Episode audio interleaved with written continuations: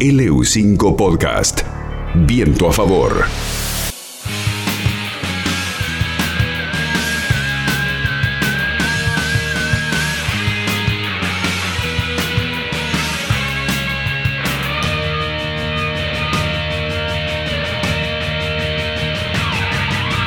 demasiado alcoholizado,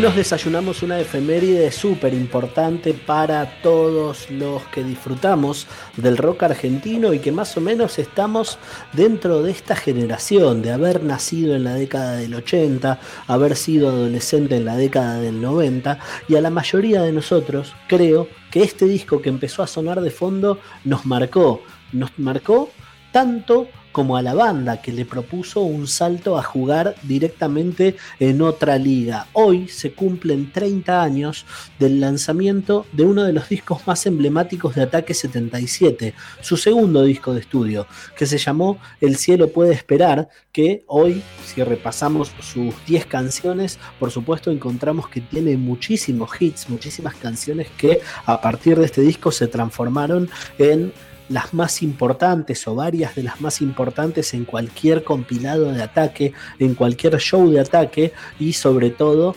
el, eh, la posibilidad de empezar a meter al punk rock en, otro, eh, en otros públicos y en otros ambientes en donde antes le costaba mucho más llegar. Yo creo que a 30 años del cielo puede esperar, podemos asegurar que es un disco que abrió puertas para el punk rock argentino para llegar a meterse de lleno y directamente en ese otro gran concepto dudoso, a veces difícil de entender de qué se trata, llamado rock nacional. Porque el punk en Argentina por supuesto que ya existía, por supuesto que hay que encontrar la importancia histórica de un montón de bandas, sobre todo de los violadores. Ayer hablábamos de la importancia de Sumo en la difusión del reggae en Argentina, bueno, Sumo también tiene una influencia muy muy grande en el crecimiento del punk en Argentina todos tus muertos, por supuesto, eh, Los Violadores como la gran banda de punk ochentosos en Argentina, pero eh, a partir del cielo puede esperar, Ataque 77 se fue metiendo cada vez más. Este disco fue el segundo que sacó esta banda que se había formado en el año 1987 más o menos por los hermanos Pertusi. De hecho, Federico fue el cantante en el primero de los discos de Ataque 77 que se llamó Dulce Navidad y se editó en el año 89. Pero para el 90 decidió abandonar la banda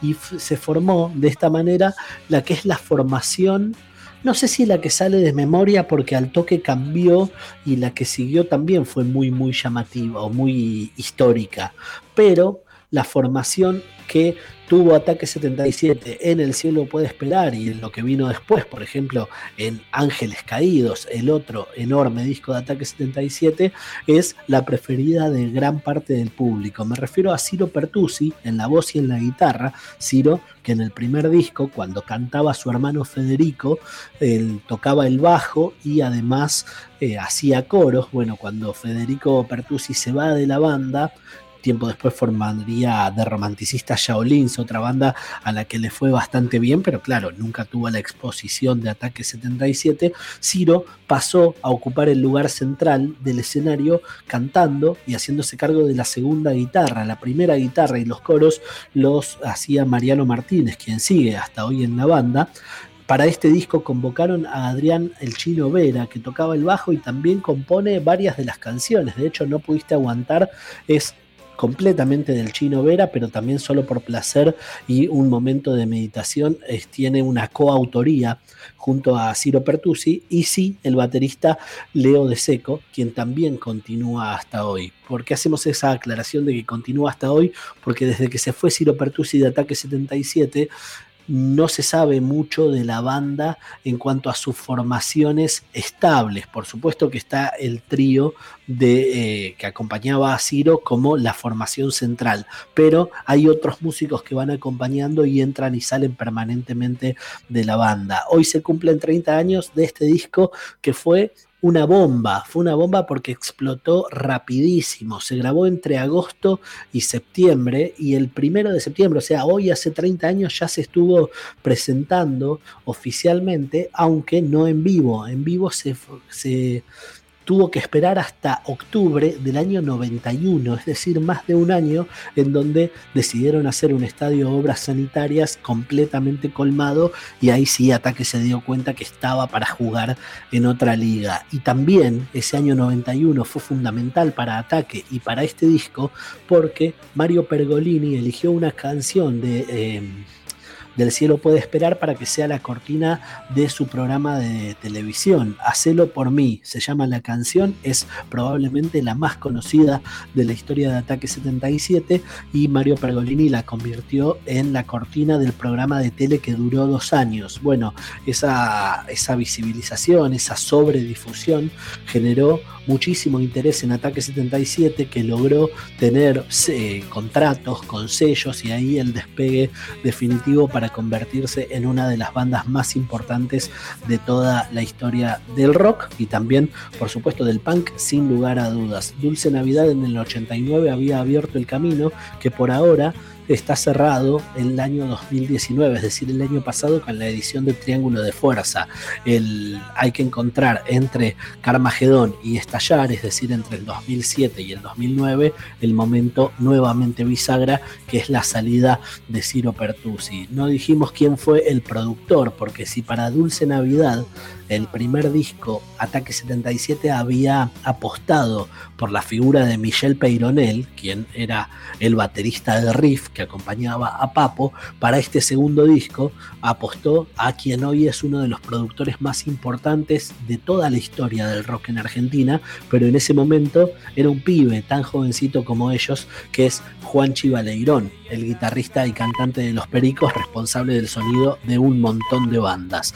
30 años del cielo puede esperar, el disco más importante de la discografía de, Ataque 77, un disco en donde todas las canciones están buenísimas y que dejó como gran, gran himno su última canción, como cierra el disco, como cierran muchos de los shows y como todos los fanáticos nunca pueden dejar de cantar, porque además de todo lo que conté, El cielo puede esperar es el disco que trajo donde las águilas se atreven.